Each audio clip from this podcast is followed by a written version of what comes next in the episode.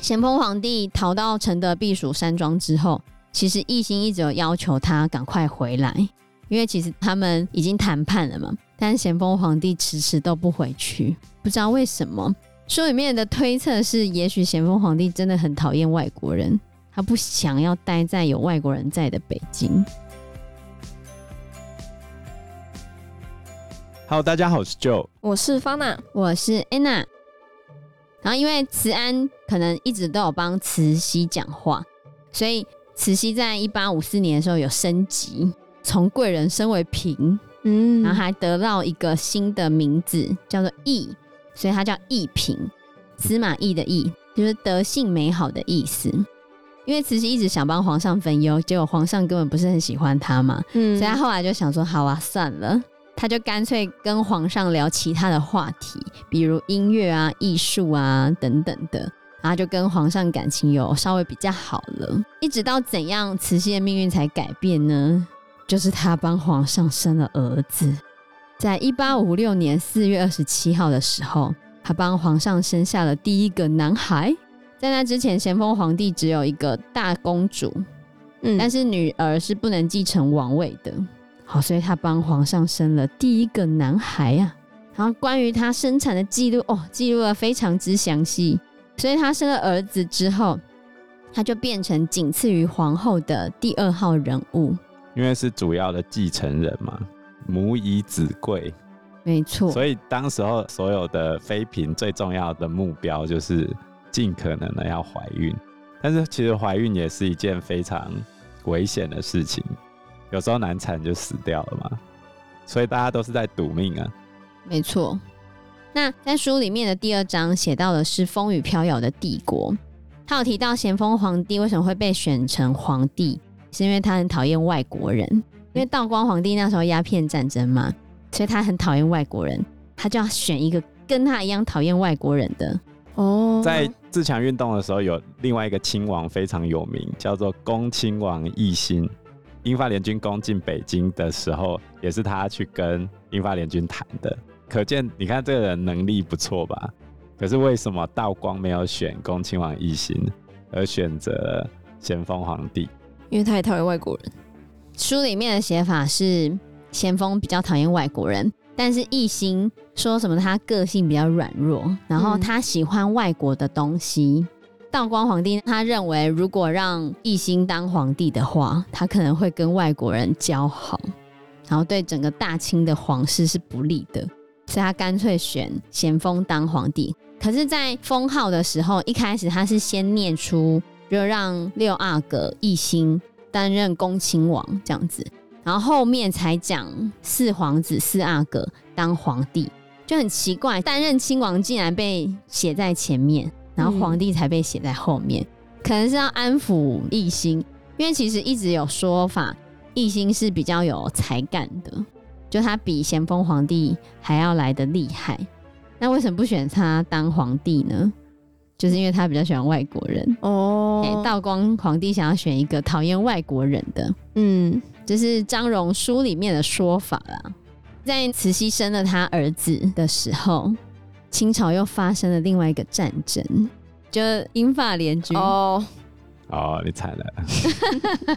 在英法联军爆发的时候，咸丰皇帝差不多就已经快要被终结，因为他不算是一个很长命的皇帝啊。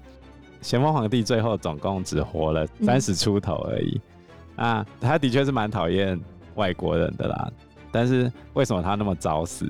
当然是跟他一些生活习惯不是很好有关啊。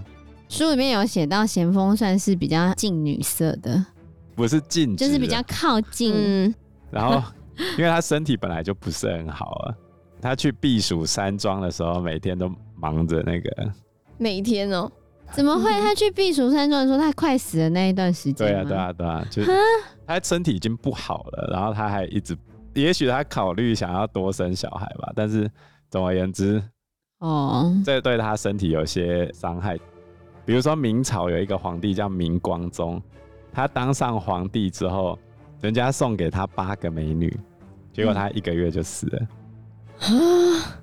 因为他每天一个月就死了。都跟那八个美女一起玩，对吧、啊？明光宗叫做朱常洛，他是明神宗的下一个皇帝。他不是好像还蛮不错的吗？他等着要当皇帝，等了非常非常久，结果当上皇帝之后一个月就挂了。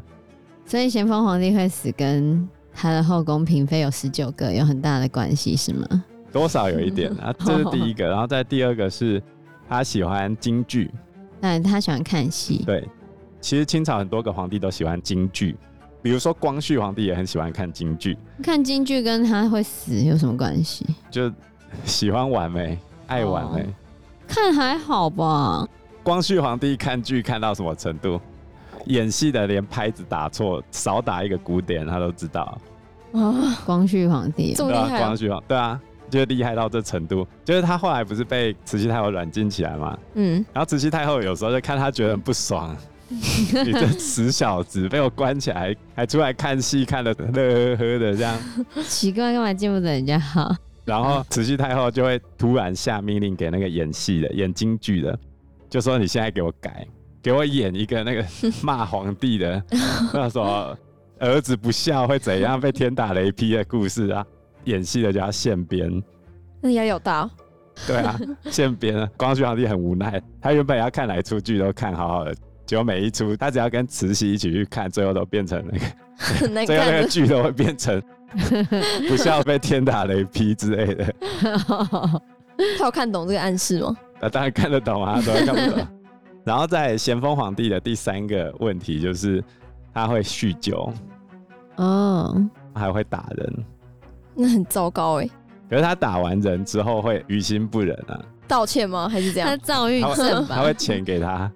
我觉得他应该有躁郁症哦。然后第四个第四个问题是最大的问题，他会吸鸦片。对，哎呀，他竟然会吸鸦片！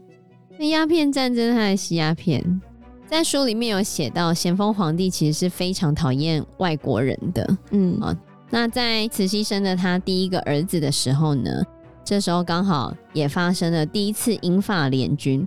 这时候是因为英国人他们一直想要扩大贸易，要求开更多的通商口岸，甚至要求他们的公使可以进驻在北京。可是呢，咸丰非常的仇外，他当然不会同意，然后就一直想要躲这些外国人，他不想理他们。后来终于在一八五六年的时候，英国不是假借亚罗船事件，有一艘亚罗号的船只上面，他们发生一些冲突。然后他们就假借这个事件点燃了这一次的战火，然后这一次其实也被称为是第二次鸦片战争，还拉着法国一起来打。然后因为法国想要取得无限制传教的权利，所以他们就一起来。这一次呢，他们占领了广州，还把当时的两广总督叶明琛押解到印度半岛加尔各答那边，还让他死在当地。叶明琛这家伙也很奇葩，怎样？在英法联军的时候，英法联军不是攻陷广州吗？然后他就要求叶明琛出来谈判，叶明琛就不出来哦，然后他也不打哦，就有人呛他说他是六部总督，不，接触、不谈判、不妥协，没有，就是他有六个，他比他厉害，不战、不想打仗、不和、不谈和、不守，他也没有派兵去守，不死，他也不想死，不降、不走，不投降、不走。不投降不离开，反正就这样子，就卡在里面。他就卡在那边，他一动不动啊，躺平主义，彻底躺平啊。所以他后来就被抓走，抓去加尔各答，然后死在加尔各答。后来英法联军就打到那个距离北京一百五十公里外的大沽嘛，然后进到天津里面。当时咸丰皇帝还是拒绝英法的要求，最后是。那个时候，英国的额尔金伯爵他威胁说他们要攻到北京，后来咸丰皇帝才派人去天津谈判，而且最后他只好答应了当时很多的条件。可是咸丰皇帝对于这个条件非常心不甘情不愿，隔年他一直想要毁约，他一直想要让公使进驻北京的这一件事情翻盘。所以他一直要求英国跟法国把这一个条约翻掉，然后甚至跟他们说：“我可以给你们免税啊，免进口税啊，只要你们愿意废约的话，那就让你们免税。”啊，英法两国就说：“你要免我们税，我当然很开心，但是要废约、要毁约，免谈。所以咸丰就觉得很烦、很生气这样子。然后到隔年他们要互换条约的时候啊，额尔金伯爵呢又找了他的弟弟，然后带着一小部分的军人跑过来。咸丰皇帝就一直阻挠他们，后来让他们非常的生气。然后额尔金伯爵的弟弟就决定再度攻打大沽口。就他竟然没有攻下来，大沽口就是在北京外海那个地方。对，结果他竟然没有攻下来。这时候咸丰皇帝觉得很开心，哎呀，你打不下来了吧？然后他就开始下令，按照他自己的意思重写《天津条约》。然后再过一年之后，鄂尔金伯爵就带着更强大的远征军过来了。这时候就是因为换约不成嘛，他们就开始打第二次英法联军。那开始打第二次英法联军的时候啊。中国把所有的东西都烧掉，然后把船都沉掉，把那些牲畜都赶走。他认为这样子英法就不可能到达北京了。英法他们有发现，老百姓其实都在帮助他们，老百姓都在跟他们讲你要怎么过去，然后把他们知道的情报全部都告诉那些外国人。所以其实有一个说法，就是当时老百姓认为打仗是。天子他们发生的事情，那我老百姓你就不要打到我就好了嘛。嗯、所以外国人，我若告诉他们情报，他们就不会打我，所以他就会把很多中国军队的情报都告诉英国跟法国。嗯、这个跟现在德国和法国的民意有点像啊。像德国他们在讨论要不要不要买俄罗斯的天然气嘛，结果他们民调出来，大部分的德国民众他们是。不愿意不买天然气的，不愿意不买，他们还是要继续跟俄罗斯买天然气，因为他们不愿意为自由受冻。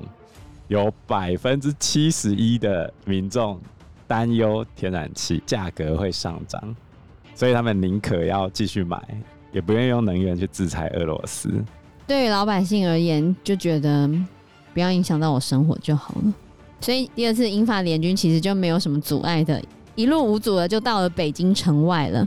结果呢，他们就觉得不要再换约了，他们要求更高了哈。他们提出了新的要求，他们希望咸丰皇帝开放天津口岸，甚至要求咸丰皇帝要赔款。这是咸丰气炸了。然后后来，英国额尔金伯爵呢，就派了一些使节，然后去跟他谈判。这时候，咸丰皇帝竟然派人抓捕那些使节。然后还把他们关到刑部的大牢里面，加上了铐住脖子跟手那个很重的枷锁，把那个枷锁加在上面之后，你不死也会脱层皮啊。这时候，英国跟法国的使节总共有三十九人，然后有很多人都被凌虐，有二十一个被折磨致死。然后外国人就非常非常非常的生气，认为你怎么可以这样子？我派人去跟你谈判，你怎么可以折磨我们的使节？所以英法觉得要给中国一个教训。咸丰皇帝做了一个很不好的决定啊！对啊，因为其实当时候中国人跟外国人在打仗的时候概念是不太一样的。外国人会换服，而中国人基本上就是虐待、杀死。对，你被我抓到，我就会把你杀掉，不然就是凌虐你，然后或者是要问出我想要知道的东西。像现在世界上有纽伦堡原则嘛，就是哪些行为会构成战争罪？像现在俄罗斯的士兵不是在乌克兰会有一些性侵的行为出现，或者是去凌虐人家，这种都是战争罪。更何况你今天去凌虐人家的大使，当初虽然没有纽伦堡原则，但是纽伦堡原则本身就是欧洲那边人的那种骑士精神延伸下去的东西啊。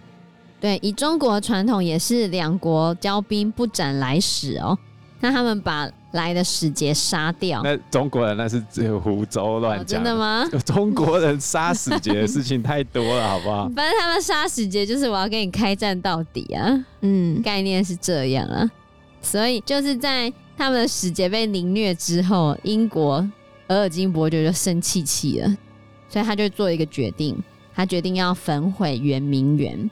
圆明园被称为是万园之园，它是清朝他们花了一百多年才建好的，非常大的一个园邸，里面有很多的奇珍异宝。那英法联军在攻入圆明园的时候，他们就先把那些奇珍异宝全部都抢走了。抢走之后，他们还火烧圆明园，烧了整整三天三夜。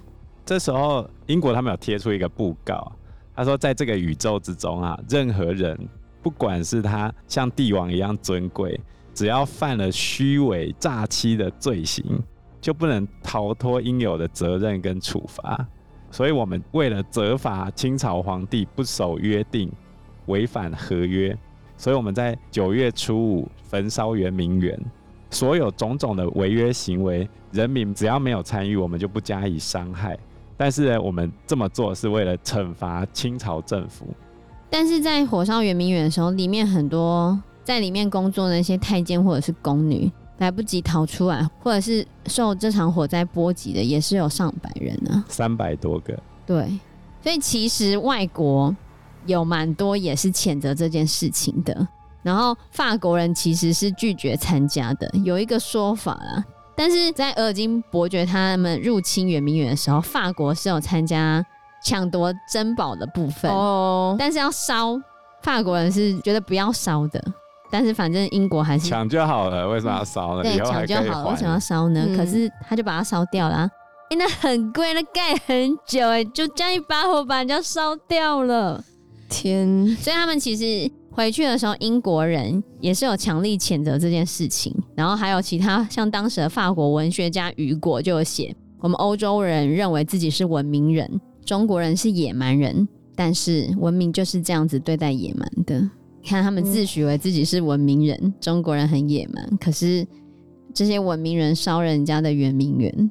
那在这场战争，因为第二次英法联军后面攻入了北京嘛，结果咸丰皇帝就带着慈禧、慈安跟他的儿子一起逃走，然后跑到承德避暑山庄那边去了。这时候他就留着他的六弟恭亲王奕欣留在北京跟英法谈判。因为当时道光不让奕欣当皇帝，就是觉得他对西方人没有仇恨。可是你看，咸丰皇帝对西方人有仇恨，却导致了这样子的结果。嗯，觉得这也是一件怎么讲？就是你做了什么决定，到最后就会有怎样的结果？对，到最后就有怎样的结果。后来奕兴被留在北京跟英法谈判，然后他们就签订了中英法北京条约。那在签这个条约的时候，英国跟法国就得到了他们的要求了嘛，就就很开心。然后书里面还有特别提到，这时候俄罗斯竟然也来插一脚，明明俄罗斯根本就没有开打，对不对？嗯。但俄罗斯当时说他们调停有功哦，哪有什么调停？说他调停有功，然后就又跟奕欣签了爱魂条约，嗯、好把黑龙江以北、乌苏里江以东的数十万平方公里的土地都划给俄罗斯。虽然当时清朝可能认为那个地方就蛮荒之地，可是什么？对，可是你看俄罗斯不费一兵一卒，然后所有东西得了这么对，就得了这么大块土地。所以书里面有提到，就是一心软弱的地方，他为了俄罗斯人不要再继续在那边闹，或者是不要再跟俄罗斯人纠缠，然后就想说好吧，好吧，就答应你们这些要求。嗯，但事实上咸丰皇帝是不同意的，可是没办法。因为谈判的是异心，异心已经接受这样子的条约，所以后来还是放弃了这一大片的领土。所以他就再次在书里面强调说，道光皇帝就是知道奕欣性格中软弱怕事的一面。然后在奕欣跟外国人谈判的时候啊，咸丰皇帝其实还有交代奕欣说，你还是按照之前的那种礼仪规范，外国人看到你的时候还是要下跪，你绝对不可以跟外国人屈尊就对了。但是奕欣当然觉得不可能啊！你现在外国人就认为我跟你是平等的，怎么可能用咸丰皇帝交代的那个样子去跟外国人谈判？后来他的确就是跟英国谈判的时候，他们就是用平等的方式，所以英国后来就认为奕欣是以平等的方式来对待他们的，嗯、然后额尔金伯爵就认为。未来还是让奕欣跟他们交涉，这样子是比较好的。然后后来咸丰皇帝逃到承德避暑山庄之后，其实一心一直有要求他赶快回来，因为其实打完了嘛，然后他们已经谈判了嘛，但是咸丰皇帝迟迟都不回去，不知道为什么。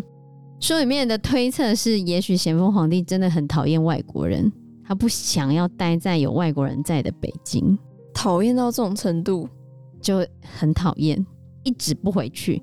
可是其实承德是避暑山庄，你夏天的时候去 OK，等到冬天的时候已经很冷了，冷然后冬天越来越冷，大家一直叫他赶快回去，而且皇上你没有在紫禁城的宝座上，国家就不安宁啊。哦，可是咸丰就不回去。现在还决定要在避暑山庄过冬，哈，结果后来，这是我刚才讲的，咸丰把自己身体弄坏的这一段时间，弄得更坏。哦，对，所以在他生命的最后几个月中，他还是一样照常的工作，但是呢，他也花了很多的时间在他喜欢的戏剧跟音乐上面。因为他到避暑山庄不久之后，他就把他喜欢的那个乐队叫过去，然后他们一到之后就叫他们赶快唱戏呀、啊，然后就有来了两百多的艺人哦，两百多个，对，两百多名的艺人，然后来那边唱戏给他听。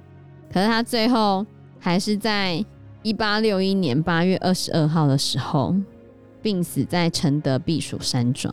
哦因为时间关系，我们这一集节目就到这边喽。有任何的建议都可以在留言区告诉我们，或者是直接在 Facebook 或者是 IG 留言我们，我们都会回应你哦。